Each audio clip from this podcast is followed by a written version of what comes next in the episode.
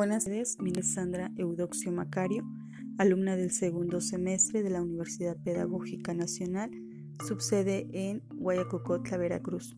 Curso la licenciatura en Educación Primaria y Preescolar para el Medio Indígena. El día de hoy les hablaré sobre un tema muy importante que nos permite conocer todo el proceso que tuvo que seguir la educación indígena para conocerlo, lo que actualmente sabemos de ella. El tema es la educación de los indígenas, polémica en torno de la Ley de Escuelas de Instrucción Rudimentaria, 1911-1917, de la autora Engracia Loyo Bravo. Como les comenté en un inicio, vamos a ver cómo se crearon estas escuelas que permitieron leer, escribir, aprender operaciones de cálculo a los indígenas. Vamos a iniciar con el siguiente texto.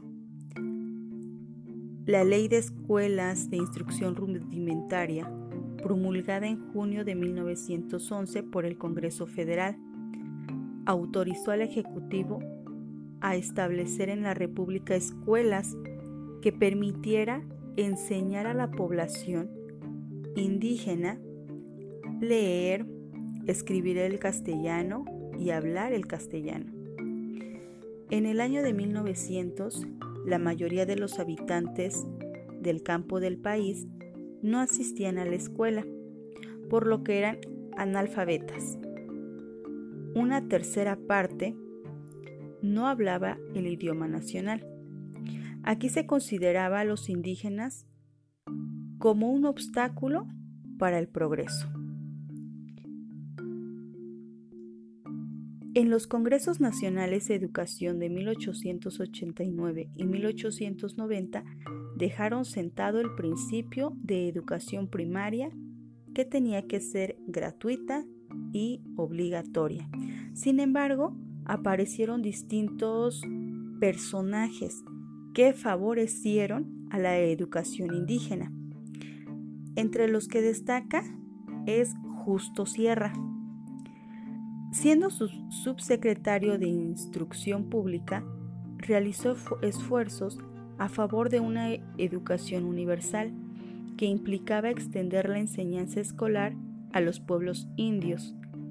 Él se aferró a la idea de llevar una educación para todos. En el año de 1905, Justo Sierra considera que el país requería cambiar la mentalidad del indígena por medio de una escuela educativa que cultivara todas las facultades del ser humano.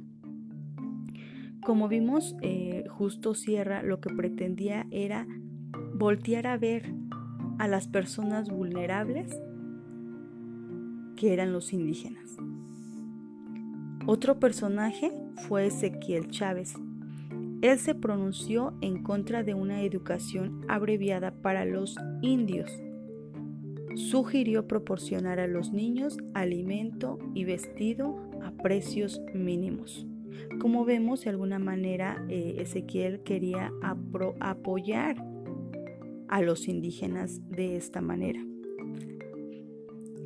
Francisco Belmar, en 1910, siendo magistrado de la Suprema Corte de Justicia, agrupó tanto antropólogos, etnólogos, funcionarios públicos y educadores. Emprendió una cruzada para la regeneración de la raza indígena. Sus acciones deberían basarse en estudios científicos integrales sobre las diversas culturas. Su premisa fundamental era la uniformidad lingüística.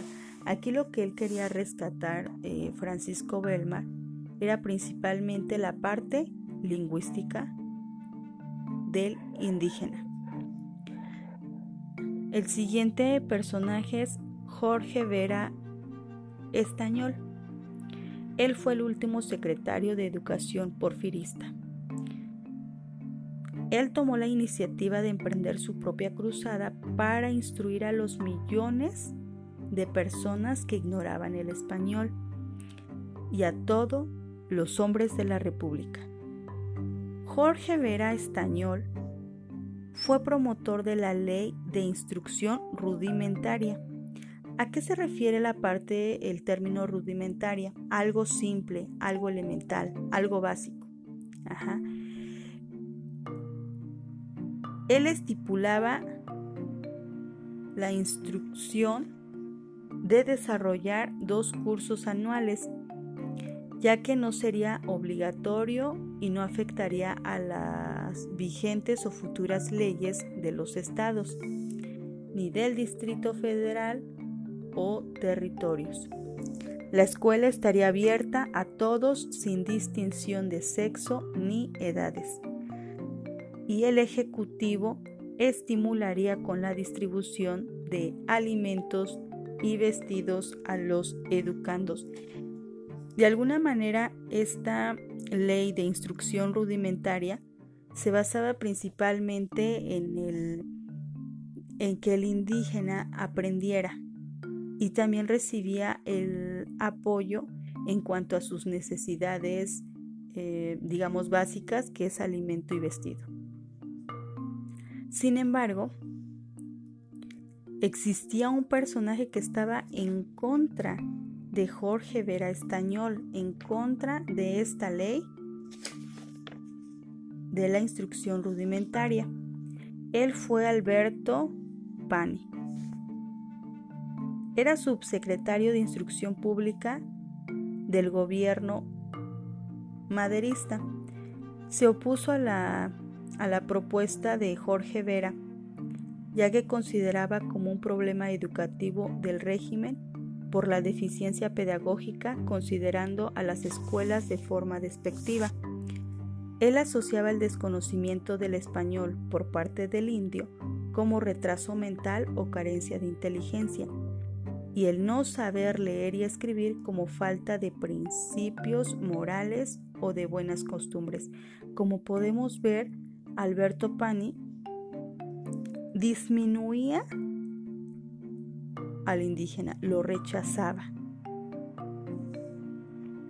Por tantos años se trató de asimilar a los indígenas a la llamada cultura nacional por medio de la escuela.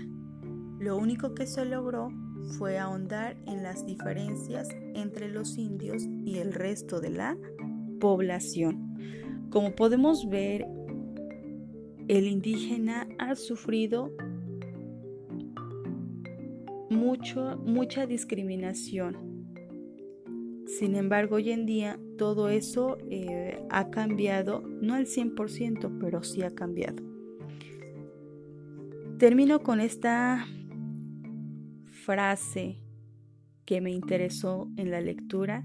Dice así, mientras la acción política de un gobierno no muestre tendencias hacia el bienestar económico, todos los medios de mejoramiento directos, intelectual y moral son utópicos. ¿Esto qué quiere decir? Que es una idea imposible de realizar. Habrá resistencia a la educación mientras persista el actual estado de miseria. De la miseria se deriva el analfabetismo. Gracias.